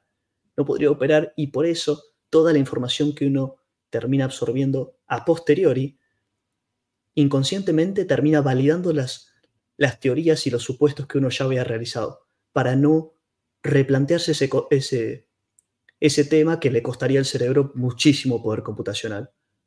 Por lo que el, por lo que esto es muy curioso porque me encuentro en una situación en la que yo no sé si la, si la conclusión a la que llegué con esta empresa fue lógica, pues la tomé en cinco minutos, pero después mi cerebro de alguna forma articuló la manera hasta esa decisión lógica y al por qué eso debería ocurrir. Entonces, no sé, es muy, es muy curioso. Es, buenísimo igual que lo, que lo tengas presente ya. Eh, una de las cosas que menciona Ani en el libro, que habla mucho justamente del sesgo de confirmación, de que tendemos a tomar la evidencia que confirma nuestra hipótesis principal, digamos, y que y que soporta nuestras conclusiones. Eh, ella lo que dice es que la mejor forma de reducir este sesgo de confirmación es justamente hablando con otras personas, hablando con personas que piensen distinto a uno, incluso contándoles la hipótesis de cómo se llegó a eso, o sin contarle tu raciocinio, digamos, sin contarle cuáles son tus razones detrás, pensar directamente qué opinas de tal cosa y escuchar lo que tiene para decir la otra persona, que es una de las mejores formas de abrir una discusión sin imponer tu creencia principal. Claro, en el libro de Kahneman, si no recuerdo mal es de donde saqué esto, se había hecho un estudio con los jueces viendo a qué decisiones llegaban y la información que ellos tenían disponible. Y lo que habían notado, que este es otro de los sesgos que están mencionados en el escrito de Charlie, en el, en el libro de Kahneman, todos lados, es el sesgo de disponibilidad de información, que uno tiende a, a darle mayor importancia o mayor relevancia a la poca información de la que disponemos. Si imaginamos, teóricamente, para tomar una decisión, imaginemos que hay 100 piezas del rompecabezas que uno podría tener disponible, pero son teóricas, no las ve. Uno solo ve dos, tres, cuatro piezas. Y naturalmente, al solo contar con estas tres o cuatro piezas, el cerebro va a tomar la decisión asignándole 25 o 33% de relevancia a cada una de estas piezas, pero porque no podemos ver todo el tablero. Entonces, es un sesgo sistemático el hecho de sobreestimar la, poca información que tenemos disponible y a los jueces lo que se les había hecho en conjunción o en respuesta a estos dos sesgos es que habían notado que ellos sobreestimaban la información que se les otorgaba. Si se les daba un lado del argumento, ellos iban a decidir en términos, en mayor, con mayor probabilidad de, de ocurrencia en favor de ese argumento que escucharon. Por eso se les da primero un argumento y antes de tomar la decisión a los jueces se los comenzó a obligar a escuchar la mayor articulación del argumento contrario, porque es tan poderoso el sesgo de confirmación y de la tendencia a sobreestimar la información disponible, que realmente es muy difícil de contrarrestar. Y lo que menos querés es terminar tomando una decisión irracional por estos sesgos, y mucho más si se trata de cuestiones legales. Entonces, buscás contrarrestarlos de, de la manera que podés. ¿Qué otro, qué otro sesgo recordás? O tendencias de, Charlie recordás? Eh, me hace acordar a la autoestima excesiva, justamente que tendemos a sobreestimar nuestras posesiones y habilidades. Esa es ridícula, esa es muy graciosa. Eh, recuerdo, dice que es tal, o quizás me corregime si, si lo recuerdo mal, pero decía que es tal la sobreestimación de la importancia de las cosas que tenemos o de nuestras posesiones que una persona tiende a darle como si fuese mucho mayor importancia a una decisión que recién tomó. Ejemplo, piensa de tal decisión de X manera. Diez segundos después de tomarla, qué espectacular decisión que tomé. es, algo, es increíble porque ya pasa a ser tuyo. Bueno, algo parecido que menciona en el libro Dani es que tendemos, cuando tenemos buenos resultados, nosotros tendemos a asociarlos a nuestra habilidad, a decir, qué habilidoso que soy, tomé esa decisión, ahora tengo un buen resultado. Pero cuando otra persona tiene un resultado positivo, tendemos a decir, uy, qué suerte que tuvo descontando completamente la habilidad de la otra persona y el trabajo de la otra persona. Que también me hace acordar a la, tendencia, de, a, los, a la envidia, a los celos que tiene Charlie Munger. Sí, esa, la tendencia a la envidia. Bueno, hay una frase muy buena que Charlie creo se la atribuye a Warren. Que la gente generalmente sostiene que el mundo está dirigido por la codicia y Warren dice, no, el mundo está dirigido por la envidia. Charlie lo reconoce y lo menciona también en el, en, el, discurso y es espectacular. Y esto, de, esto que mencionas de la suerte y, y la sobreestimación me hace acordar a algo que te mencioné hace un rato, la, la paradoja de la habilidad y la suerte. No recuerdo de quién es, pero a medida que uno va incrementando su habilidad en cualquier sistema, cualquier sistema incierto, no en el ajedrez, más va, más va a depender de la suerte. Porque si imaginamos jugadores en igualdad de condiciones a nivel medio, va a ser la suerte el determinante de quién gana ese juego. Y vos cuanto más escalás en, cuanto más escalás en la montaña de habilidad, siempre vas a tener competidores o gente que eh, que, sí, que compite con vos por, la recompensa. Y cuanto mejor sos, al haber menos potencial margen de mejora para llegar al 100% de performance, más vas a depender del factor suerte, porque no te podés diferenciar del otro con la, con la propia habilidad, porque hay un, una muy chiquita brecha para alcanzar, para seguir mejorando la performance y porque el otro está en igualdad de condiciones que vos, por más que seas el decil 99.99, que es muy curiosa esa, esa paradoja. Claro, o sea que en los bajos niveles de performance dependés más de la habilidad y en los niveles altos dependés mucho más de la suerte, porque está más pareja la habilidad entre los competidores. Exactamente, yo creo que termina siendo una cuestión de que la suerte termina influyendo cuando los jugadores están en igualdad de condiciones. Y cuanto más arriba estás, más vas a tender a competir contra gente de tu, de tu misma habilidad. Cuando te encontrás en el decir más bajo de la competencia, competís contra todo el mundo. Y, y en, esas, en esas cuestiones podés ir utilizando la habilidad para escalar en la montaña. Pero cuanto más arriba estás, más capacitado está el otro. Y ahí es cuando necesitas realmente de la suerte o no vas a ganar. Porque estás, estás en igualdad de condiciones que el otro. Uy, es excelente esa paradoja. Es buenísima. Es buenísima. Creo que la saqué de, de Michael Mabusin. no, no, creo que sea de él, pero sí, sí creo que se le escucha mencionar a él. Mm. Y volviendo a las tendencias, ¿cuáles eran las otras? Eh, hay una que me gusta mucho a mí, que es la tendencia a evitar la inconsistencia, que un poco la hablábamos, que es el confirmation bias, digamos, que uno no quiere evitar, uno quiere evitar la inconsistencia con sus creencias. Entonces, yo si creo de tal forma y veo algo que contradice a como yo creo, voy a encontrar la forma de ignorar los hechos o de desestimarlos para no verme forzado a cambiar mis creencias. Y me parece que es un sesgo muy potente que es muy difícil de evitar. Claro, porque si vamos a, a la base de la cuestión, de vuelta el cerebro y el sistema 1, se crean su propia versión y sus propios arquetipos de cómo funciona la realidad.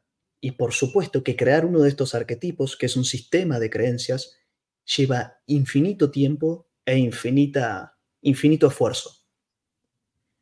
Entonces no tendría sentido diseñar tal sistema para que continuamente se esté repensando el cómo uno ve el mundo, porque es una actividad tan demandante que si la tuviésemos que hacer constantemente, no podríamos operar, porque no, no podríamos caminar por la calle, porque cuando la mente se encuentra realmente pensando, te tiende a consumir todos los recursos del cuerpo y no, no puedes tomar otro tipo de decisión.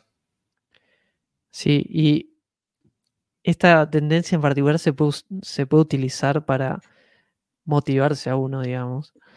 Entonces, si yo le digo a todo el mundo que yo soy súper trabajador y me hago creer a mí mismo que soy muy trabajador, para evitar la inconsistencia con mi creencia, voy a tener que trabajar mucho. Es el fake it until you make it. Exacto. Es, es, una forma de influenciar mi comportamiento individual y mis decisiones a través de un sesgo. Sí, y es mucho más poderoso si lo terminas haciendo en público y vos en público decís, voy a hacer tal cosa, al saber que después tu nombre está va a estar asociado a tal, a tal escenario o tal, o tal victoria, vas a hacer todo lo posible por hacerlo, porque ya es como que te comprometiste. Y si bien en un plano objetivo no tendría sentido, es como que tiene mucho sentido desde el punto de vista de estatus social o de, o de cómo se comporta. Social proof. Sí, Sí, sí, 100%. Sí, eh, y tiene la verdad son muchísimos los las tendencias de Charlie, podríamos estar hablando horas sobre esto, eh, pero después hay otras más, como la tendencia al optimismo excesivo. Ah, esa es muy loca. ¿Cómo es la frase? La frase dice, aquello que el hombre quiere, el hombre creerá, o algo por el estilo, que dice, es también asociable al tema de por qué, volviendo al episodio anterior, de por qué rodearse con gente de pensamiento independiente, por qué rodearse de gente con pensamiento optimista. Porque hay una frase del libro de Steve Jobs, bueno, Wendy Saxon es quien escribe la biografía de Steve Jobs y también la de Elon Musk. Y a la de Steve Jobs la, la empieza con la siguiente frase, solo aquellas personas que están lo suficientemente locas para creer que pueden cambiar el mundo son las que lo terminan haciendo. El libro de Elon Musk lo termina de la misma forma. Porque aquello que el hombre cree, el hombre, aquello que el hombre quiere, el hombre creerá. En el caso de Steve Jobs, creía en este futuro prácticamente imposible, y en el caso de Elon Musk, un futuro prácticamente distópico, el tema de, llegar al espacio, de enviar humanos a Marte, del, del el planeta sostenido con energía renovable. De vuelta, son, son deseos de, ciencia ficción, pero es también una especie de... Termina siendo una especie de, de, sesgo, porque solo los optimistas son los que terminan haciendo ese tipo de cosas. Porque si no, vos no partís de la base que sos optimista, no vas a creer que tal futuro es posible. Y si no crees que tal futuro es posible, ni siquiera lo vas a intentar. Entonces es una especie de survivorship bias mixto con, con optimismo, mixto con locura, con todo este tipo de con cosas. Visualización, con todo. Con visualización, con creencias. Sí, hay una frase a mí que me encanta que dice, los pesimistas pueden tener la razón, pero los optimistas son ricos. Y es una traducción desastrosa, pero... La, la traducción es, los pesimistas suenan inteligentes, los optimistas hacen plata. Oh, a mí me gusta más. Porque al pesimismo, por supuesto, se lo asocia con el cinismo y con el elucubrar argumentos inteligentes de por qué las cosas no van a funcionar de vuelta a nuestra gran capacidad para ese tipo de cuestiones. Y a uno cuando, cuando logra articular el escenario de por qué algo no puede funcionar, se lo ve en sociedad de sabio y de prudente. Por supuesto que a Elon Musk, en los 90, cuando pensaba todo este tipo de cosas y las hablaba, se lo consideraba un loco o una persona imprudente. En cambio, algún crítico, algún pesimista que decía eso es imposible por tal y tal, tal motivo, sean científicos o no, se lo va a ver de prudente, de cómo va a intentar semejante locura. Pero terminan siendo los optimistas como Elon los que terminan haciendo plata y los pesimistas simplemente suenan inteligentes en el momento. Es excelente y hay millones de ejemplos. De... Sí, es buenísimo. Es que si ves... Es Twitter, ¿eh? el, sí. el, cinismo, el poder decir tenía razón, es sí, mucho lo que se ve en las redes sociales ahora. Y algo que, que dice Alex, Alex Hormosi, es que lo curioso de los, de los pesimistas es que tienen razón la mayoría de las veces. Por supuesto, todas las personas que vinieron antes de Elon y dijeron voy a llegar al espacio, voy a llevar humanos a Marte, toda la gente que le decían eso es imposible por tal y tal motivo tuvieron razón. Y él, él dice mucho el ejemplo de cuando llevas una chica a tu casa. ¿Viste? Cuando llevas una chica a tu casa y todos te dicen que no, dice, bueno, tuvi, eh, tuvieron razón con esta porque terminaste cortando. Llevas la próxima, tuvieron razón de vuelta. Y tienen razón todas y cada una de las veces hasta que no tienen razón. Y, y es todo, todo todo lo mismo, el tema del optimismo, todo el creer que es posible, el... Bueno, también parte de la base de tener un sistema de creencias muy particular. Eh, esto de Annie. y un feedback loop muy, muy interesante. Eh, ¿qué, otro, ¿Qué otra tendencia, qué otro sesgo había? Tenemos el, la, a la deprivación superreacción, que dice que el cerebro suele sobre reaccionar ante la deprivación de algún recurso. Ah, esa es muy turbia. Sí. Esa es la de como nos afectan tanto las pérdidas, cuando se nos priva de algo, tenemos, tendemos a sobre reaccionar. Y Charlie se quejaba mucho de, la psicología y decía que muchas cosas no, no eran enseñadas, pero por un tema moral. Esta, mm. esta tendencia, eh, creo que la termina la termina revelando Pavlov en un experimento con perros que era de contraturbio. Entonces dice, eh, las disciplinas terminan chocando con barreras morales y son las barreras morales de cosas que no se pueden enseñar las que terminan influenciando el aprendizaje de las personas. Pero, bueno, pero a Charlie no le importaba nada y lo, y lo compartía igual. Es un crack.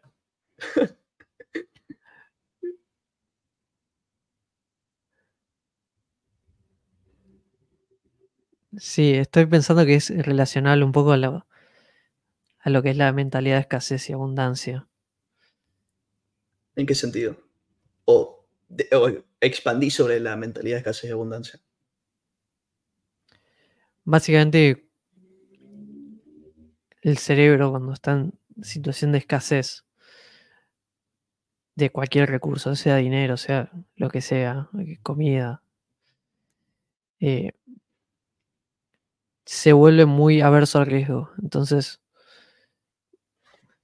tiende a querer conservar lo poco que tiene, que muchas veces es una estrategia incorrecta para después eh, poder crecer. Ejemplo, si yo me apego a mi dinero, a mi poco dinero, y digo, no, no lo voy a invertir en acciones porque puedo perder, o no lo voy a invertir en bonos porque también puedo perder, nunca voy a crecer porque necesito tomar un riesgo para poder crecer mi capital. Y la mentalidad de abundancia sería lo opuesto. Sería pensar, por más que tengo poco, sé que va a venir más dinero en el futuro.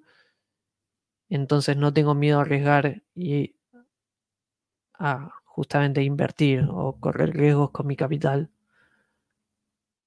Claro, asociándolo. En el largo plazo suele ser una mejor estrategia eso. Dos cosas. Una rápida, que es problemas de corto plazo terminan afectando el juicio y no permitiendo las decisiones de largo plazo.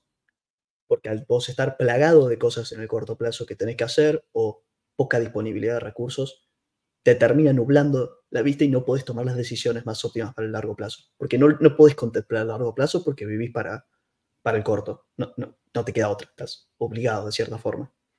Y lo otro es que asociándolo a lo de Annie, estás planteando algo como cuando estás con, en, mentalidad de, de escasez, tendés a sobreestimar la importancia de lo que tenés y eso te lleva a no tomar, en el caso de las decisiones para crecer el capital, a no tomar las decisiones con buenas probabilidades de éxito.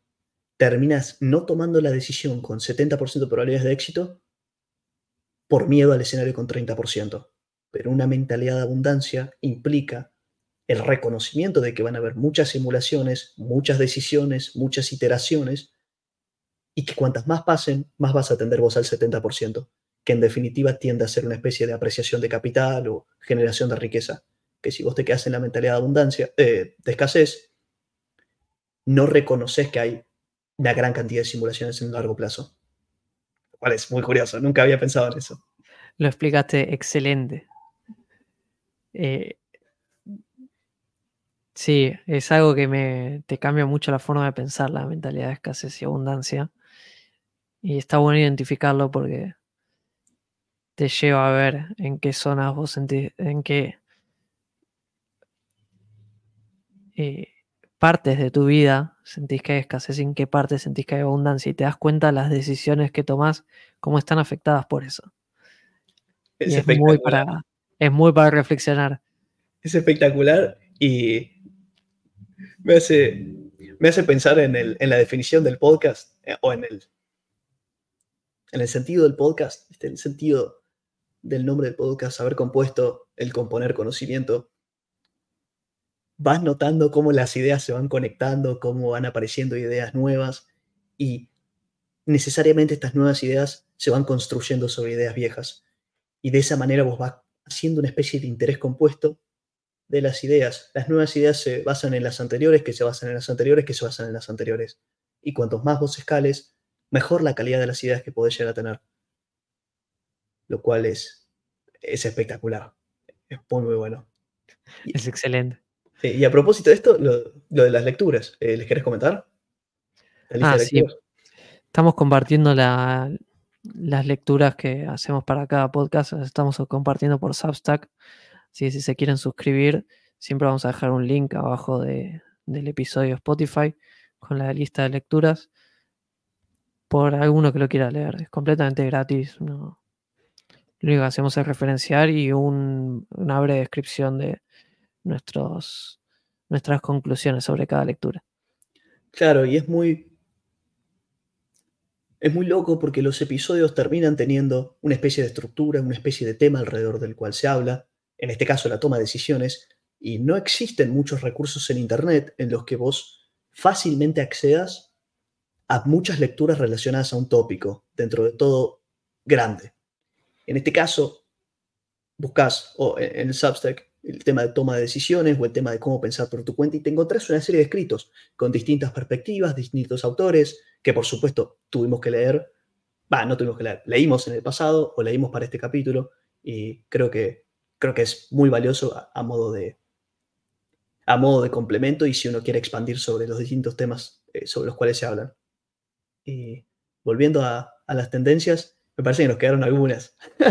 sí, son, son 25 las tendencias, pero como es viernes, voy a cerrar con la que más me gusta a mí, que es eh, a la desinformación por sustancias. Ah, eso es muy graciosa. Eso es muy graciosa.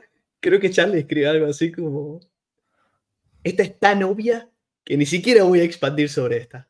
Es como, lo deja en una oración. En todas mete párrafos y páginas y en esta dice, es tan obvia que ni siquiera voy a expandir. Sí, sí, sí. No, y perdón, déjame eh, terminar con una más. Eh, la tendencia Lola Palusa. Que Charlie, que creo que es el. No tiene nada que ver con el festival. No, menos mal. Eh, no, es con lo que Charlie termina el discurso y él dice, o una de sus teorías es que hay escenarios para los cuales están convergiendo muchas corrientes y, temas psicológicos. Cuando vos tenés muchos de estos sesgos o muchas corrientes psicológicas tendiendo hacia un escenario en particular, es de alta probabilidad que ese escenario ocurra y es de alta probabilidad que de uno apostar a ese escenario termina siendo, termina generando mucha riqueza. En el caso de Charlie, hay otro de sus discursos en el cual ejemplifica sobre la, tendencia Lola Palusa, que dice cómo resuelve el ejercicio teórico de cómo él crecería 2 millones de dólares a 2 trillones de dólares. O en español, en verdad, es 2 billones de dólares, millones de millones. Y dice, en esencia, lo que ocurrió con Coca-Cola y cómo aprovecharon todas las cuestiones psicológicas de los humanos para crear una marca que termina teniendo X market share con X ventas al año, pero cómo se apalancan de, nuestras, de nuestros sesgos y de nuestra... De la psicología humana. De la psicología humana, para crear un producto en extremo deseable, deseable en escala y conseguible con, con el marketing en escala también. Y, es espectacular, es una gran manera de, de cerrar el libro, porque creo que lo termina con ese discurso y de cerrar ese discurso también. Excelente. Y hay algo que me gustaría decir que que menciona Annie cuando habla de los sesgos cognitivos. Ella lo que dice es que los sesgos cognitivos son como las ilusiones visuales, como esas imágenes que parece que se, que se mueven, pero en realidad son imágenes fijas. Y lo que dice es que por más que uno sepa que la imagen no se está moviendo, el cerebro la ve como que se está moviendo. Entonces, ah, los filos de Kahneman. Sí, se refiere a que por más que conozcamos todos los sesgos, igual vamos a estar sesgados. Hay una imagen Porque el libro ese es como si fuese una reproducción de todos los sesgos que tenemos y en muchos de ellos te testea Kahneman. Te dice, bueno, haz este ejercicio y Mm. obviamente te, terminas teniendo un juicio incorrecto. Hay una imagen también que te... No tengo ni idea de qué, pero son dos figuras y, un, y son de la misma... Son de la misma longitud. Pero uno ve a la de arriba más larga que la de abajo. Y De las flechas.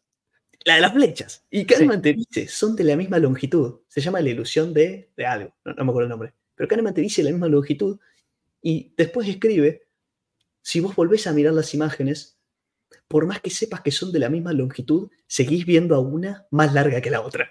Porque estamos codeados de esa manera. Y es muy loco, muy Sí. loco. Es excelente, pero bueno, es como una forma de saber que por más que estamos súper sesgados, eh, no, no lo podemos evitar, está en nuestro cerebro. Es solo una lista para tener en cuenta antes de tomar decisiones y así poder mejorar nuestra toma de decisiones, digamos, teniendo en cuenta estas cosas. Sí, de vuelta queremos optimizar para la racionalidad, porque la racionalidad te permite operar altas probabilidades de éxito, el reconocimiento de muchas simulaciones y forzar la suerte, que es en esencia eso, eh, apelar a la ley de los grandes números y, y tomar las decisiones con, con altas probabilidades de éxito. Excelente, Tute. Bueno, si les gustó el podcast, por favor, eh, síganlo en Spotify. Y si pueden ratearlo, también excelente. Pero creo que Muchísimas gracias. terminamos. Sí, muchísimas gracias por escuchar y nos vemos en el siguiente. Muchas gracias. Hasta luego.